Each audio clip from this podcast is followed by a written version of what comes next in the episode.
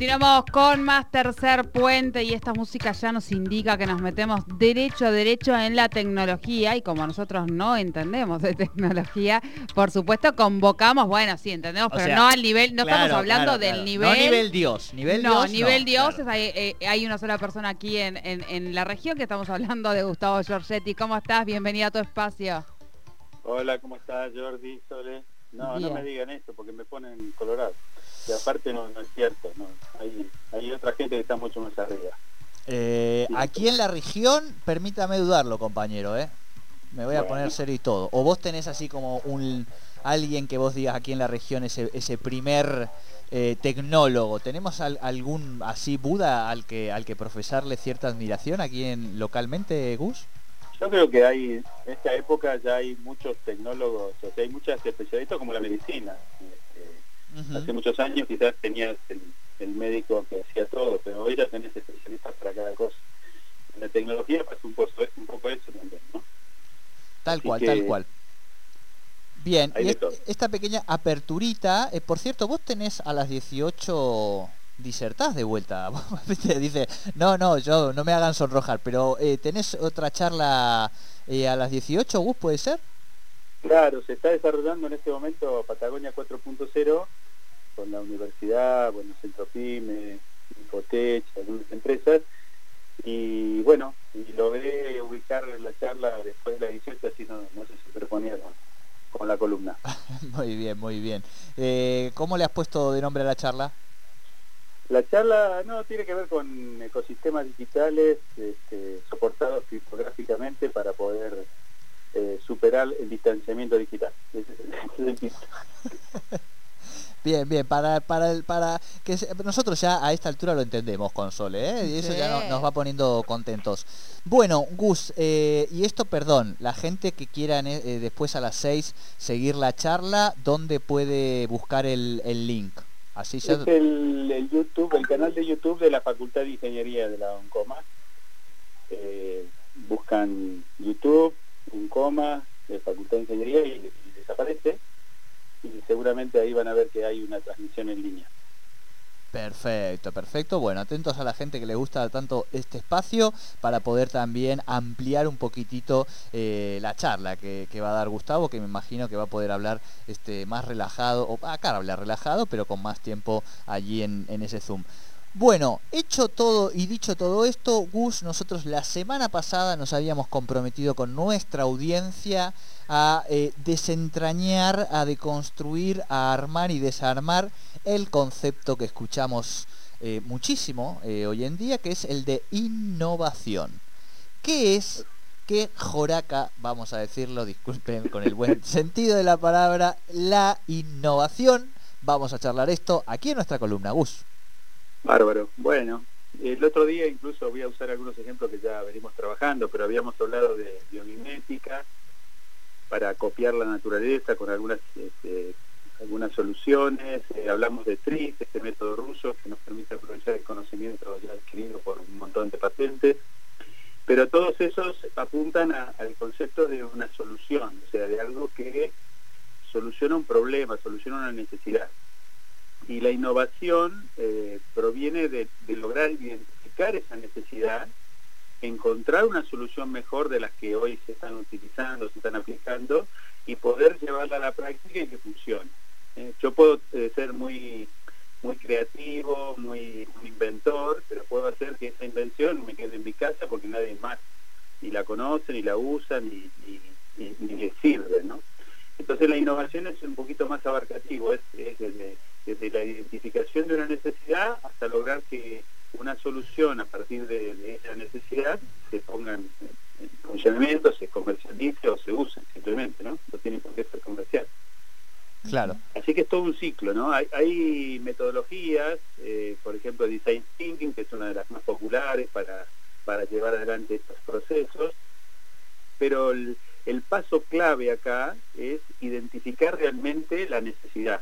Y ahí hay una trampita, que es la en que cae el 99% de, de las personas, y que es que eh, hace una innovación, yo diría, de muy bajo nivel o de muy poco impacto, porque no logra detectar la necesidad subyacente, la necesidad invisible, la necesidad que no se expresa, que está atrás del problema que estamos presenciando o analizando, ¿no? A ver, a ver, a ver. Una famosa que dice que la necesidad es la madre de la invención. Exacto. Eh, eh, la necesidad hacia el hombre, creo que era el dicho eh, de Marx, de, de, Carlitos, este, la cita, me parece. Claro. y ahí aparece este tema de, cómo hago para descubrir la necesidad. Y hay errores, por ejemplo, se habla mucho de, bueno, preguntarle al, al usuario cuál es el problema que tiene y entonces en función del problema y ahí caemos en una innovación de, mejora, diría yo, pero en una, innovación disruptiva. Hay una, hay una vieja, eh, una vieja frase que de Henry Ford, el, creador de la fabricación en serie de autos, ¿no? Que dice que si le hubiera preguntado a la gente qué quería, le hubiera dicho que caballos más rápidos. Claro, claro. Porque el problema de la gente era que los caballos eran muy lentos.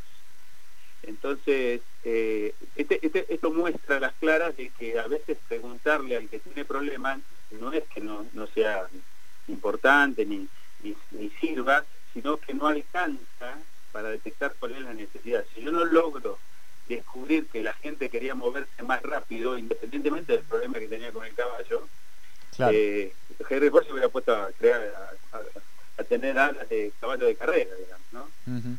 Me da la sensación que esa, mirada en términos epistémicos es muy del, del postestructuralismo y el estructuralismo, ¿no?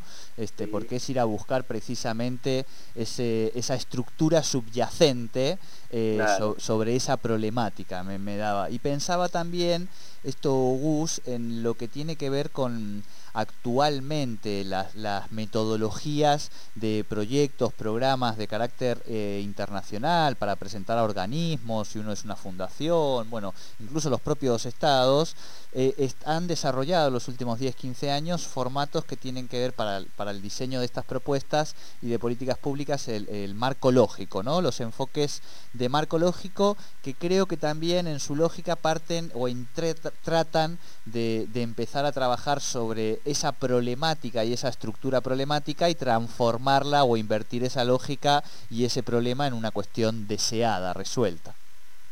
Sí, sí. Bueno, el marco lógico es una herramienta bastante interesante, lo que pasa es que ya se ha quedado un poco obsoleta rígida para los tiempos que estamos viviendo, ¿no? Claro. ahora hay muchos enfoques un poco más ágiles que lo que buscan es detectar esa necesidad. Pero el primer secreto que yo creo que, tiene que tener una, alguien que quiera hacer innovación es lograr separar la necesidad de la solución. O sea, esto de separar el caballo de que, tiene un problema que, es que va lento a la solución, o a la necesidad, perdón, que es moverse más rápido. Entonces, si uno logra hacer esa separación, entonces empieza a ver cosas que los demás no ven y ahí empiezan a aparecer las oportunidades, ¿no? Claro. Así, que ese, es el primer paso. hay una hay una técnica que se llama, en inglés se llama job to be done, o tarea que debe ser realizada, que ayuda un poco a generar este, este, quiebre que estamos hablando, ¿no? Eh, por ejemplo, si yo te digo, que, te, comento tres, varias tecnologías y vos me decís este, qué tienen en común. Por ejemplo, un disco de pasta, una cinta, un CD o Spotify. ¿Qué tienen en común esas tecnologías? La música. La música. La música. En realidad, eh, tienen la habilidad de resolver un problema una necesidad humana que es la de almacenar y escuchar música. Claro. Exacto. Ahí está. Ahí va, ahí va. Esa es la necesidad. Entonces, cuando vos detectás esa necesidad, vos fíjate que y hay un error tecnológico muy importante que, se llama Blu-ray, por ejemplo, que era un disco eh, que era muy superior al CD para guardar mucha más música, porque la gente eh, se detectó que bueno que no le alcanzaba con el CD, que quería guardar más y demás, pero mientras alguien estaba reutilizando, mejorando, ¿eh? y esto es lo que quiero nombrar con la mejora continua de una solución que ya no tiene vigencia tecnológica. Eh, por otro lado, que yo, Apple estaba haciendo el iPod o, aparece la música directamente por internet, y entonces esa tecnología que se había desarrollado fracasó. No es que fuera mala, es que había otra que superaba las expectativas del, del usuario resolviendo la misma necesidad con otra tecnología. Claro. Y, este es el gran desafío, digamos, de, la innovación. O sea, cómo hacer para que hay otra frase muy muy conocida también que viste que el, que conoce una, una, solución se enamora de la solución y entonces se dice por ejemplo que el que, el que tiene un martillo ve clavos por todos lados entonces cuando hay un tornillo también le pega en la cabeza ¿no? claro claro este, este, es el límite esta es la, la, trampa la trampa en que cae muchísima gente justamente en esto enamorarse de la solución y no buscar realmente cuál es la necesidad de la solución por ejemplo la tecnología hay casos documentados donde la tecnología no es la solución o la informática no es la solución, porque hay, hay formas de resolver esa necesidad de una forma más simple en el mundo analógico, por ejemplo. Y, la habilidad está en eso, en, darse cuenta, en ejercitarse, en entender cuál es una cosa y cuál es otra. De separar las necesidades, que son los desafíos permanentes. Fíjate que escuchar música o, guardar música, o como quieras llamarlo, viene del, disco de paz hasta ahora, o sea, no es un problema tecnológico, siempre la necesidad se mantiene, o por lo menos se mantiene durante mucho tiempo, pero las soluciones son pasajeras, como vimos el CD, la, cinta, y los problemas que manifiestan las personas no son de las necesidades, son de las soluciones que se me ríe la cinta, se me ensucia la púa, este, no me alcanza el espacio del CD. O sea, los problemas que la gente plantea nunca son de las necesidades, siempre son de las soluciones que están usando. Esto de el caballo sigue siendo lento para lo que yo me quiero mover. Por eso la, habilidad número uno, no importa la metodología que se utilice, es esto, ¿no? Separar solución de necesidad y encontrar que los problemas normalmente en el 99% son de las soluciones el hambre no es un problema, la necesidad de comer está mal solucionada, ¿eh? Ese sería como el, el de esta forma de, enfocar. Sí, sí, sí, sí, sí, de, invertir un poco la mirada que me parece eh, muy, muy eh, interesante.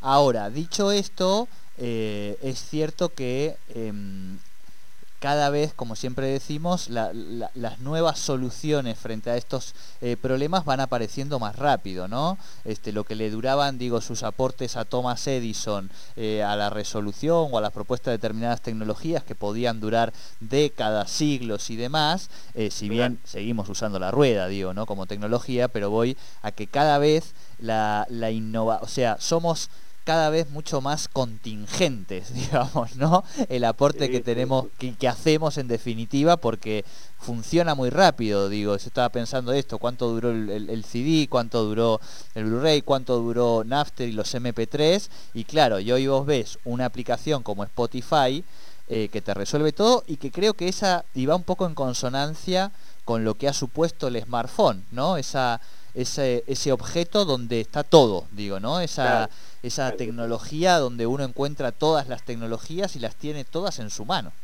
Claro, esa convergencia que tiene que ver con, bueno, el concepto de integrabilidad es, eso, ¿no? Es integrar arriba de la, de la diversidad de cosas, ¿no? El teléfono celular es un excelente ejemplo de convergencia de distintos productos de distintos orígenes que de golpe eh, se ponen todos juntos en el mismo en el mismo partido. Pero siempre evaluando este concepto que decías vos, eh, Gustavo, de la necesidad.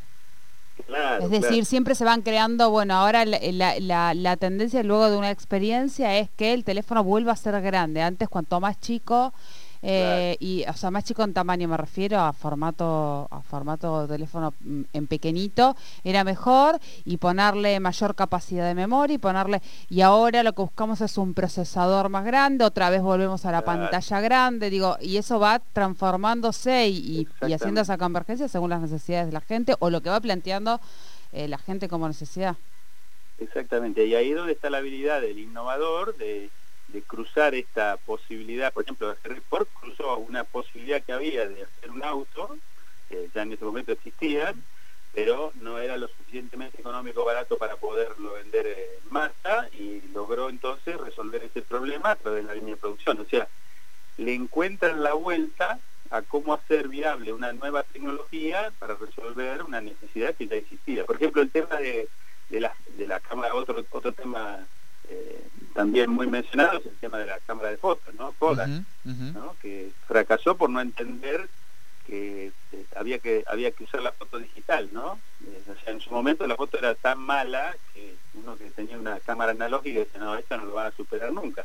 Pero en la medida que se fue acelerando, empezaron a, emerger, hay, como, en las personas hay como un necesito oculto, imagínate un iceberg, ¿no?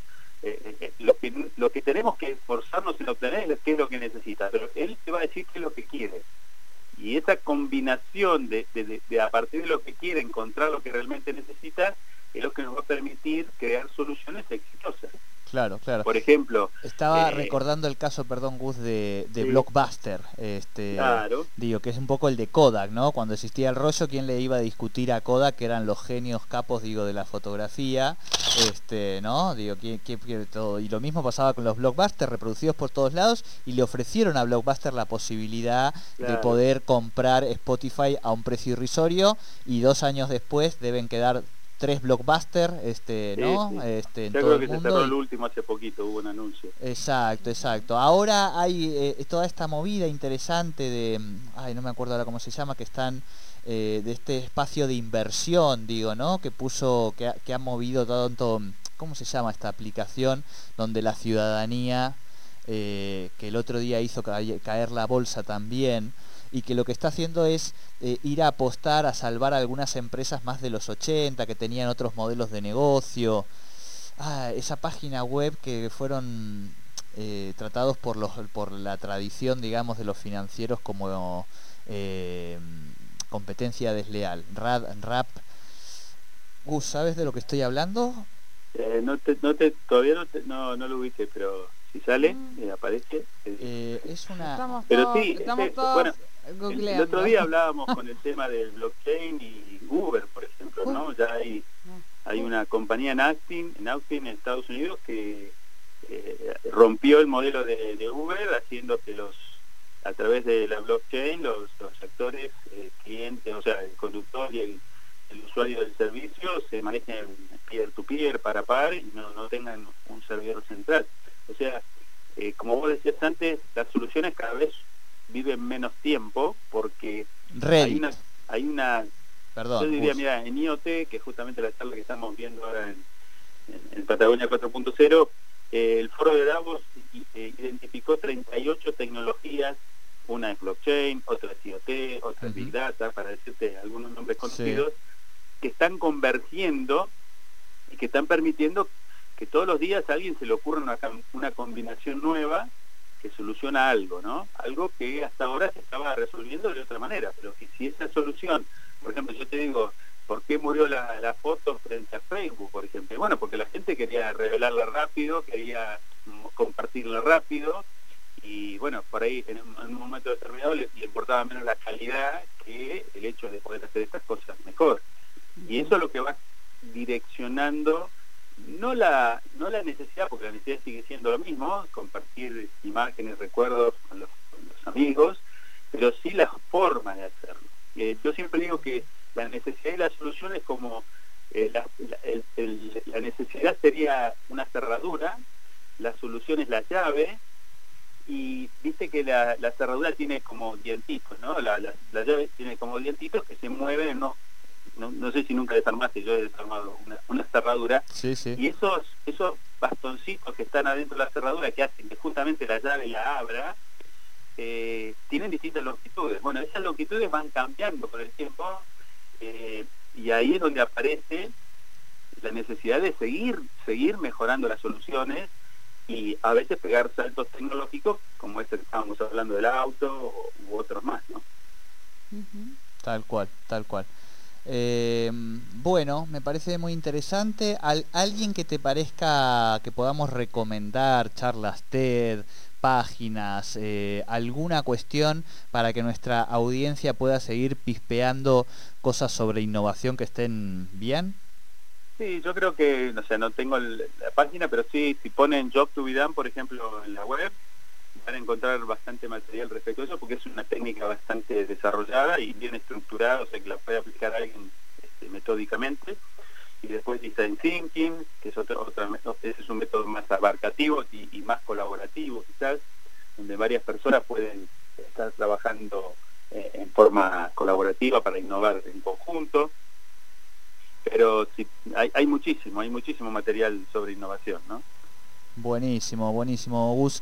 Bueno, te dejamos dos minutitos para que te tomes un cafetito y te prepares para... Sí, sí. Ya, para- ya tengo que conectarme. sí. Exacto, para la charla y nuevamente invitar a quienes están escuchando a que se sumen a esta charla allí a través del canal de YouTube de la Facultad de Ingeniería este, en estas eh, jornadas que se están haciendo de Industria 4.0, ¿no? En Patagonia 4, Exactamente, Patagonia Industria 4.0. Gustavo Giorgetti, la verdad que es una alegría siempre charlar este ratito con vos. Nos quedamos y nos abrís ahí la cabeza para seguir pensando. Y vos y yo ya tenemos temas en agenda también. ¿no? Nos vamos rosqueando y lo, y lo dejo acá como, como cierre de la columna porque el Bitcoin, por ejemplo, ha Sí. empezado a ser moneda regular eh, para un estado del mundo. Y ese estado del está, mundo... está- está la ley en camino, pero va, va en Bueno, ese pero bueno, lo va a sacar porque aparte este señor está sacando todo lo que quiere, le está, está manejando Sí, el sí. poder. Eso lo vamos a Sí. analizar con Vale Amstein. Dicho Perfecto. esto, parecería que lo que vamos a hablar es de un país que está, o es Estados Unidos, o puede ser, sería, eh, ¿cómo se llama? Estonia, podríamos pensar, o podríamos pensar que estamos hablando de algún país asiático. Bueno, estamos hablando de un país centroamericano. Así es. Gustavo, hasta la semana que viene, abrazo. Gracias, Jordi. Nos Muchas vemos. gracias. Gustavo Giorgetti con la tecnología aquí en Tercer Puente.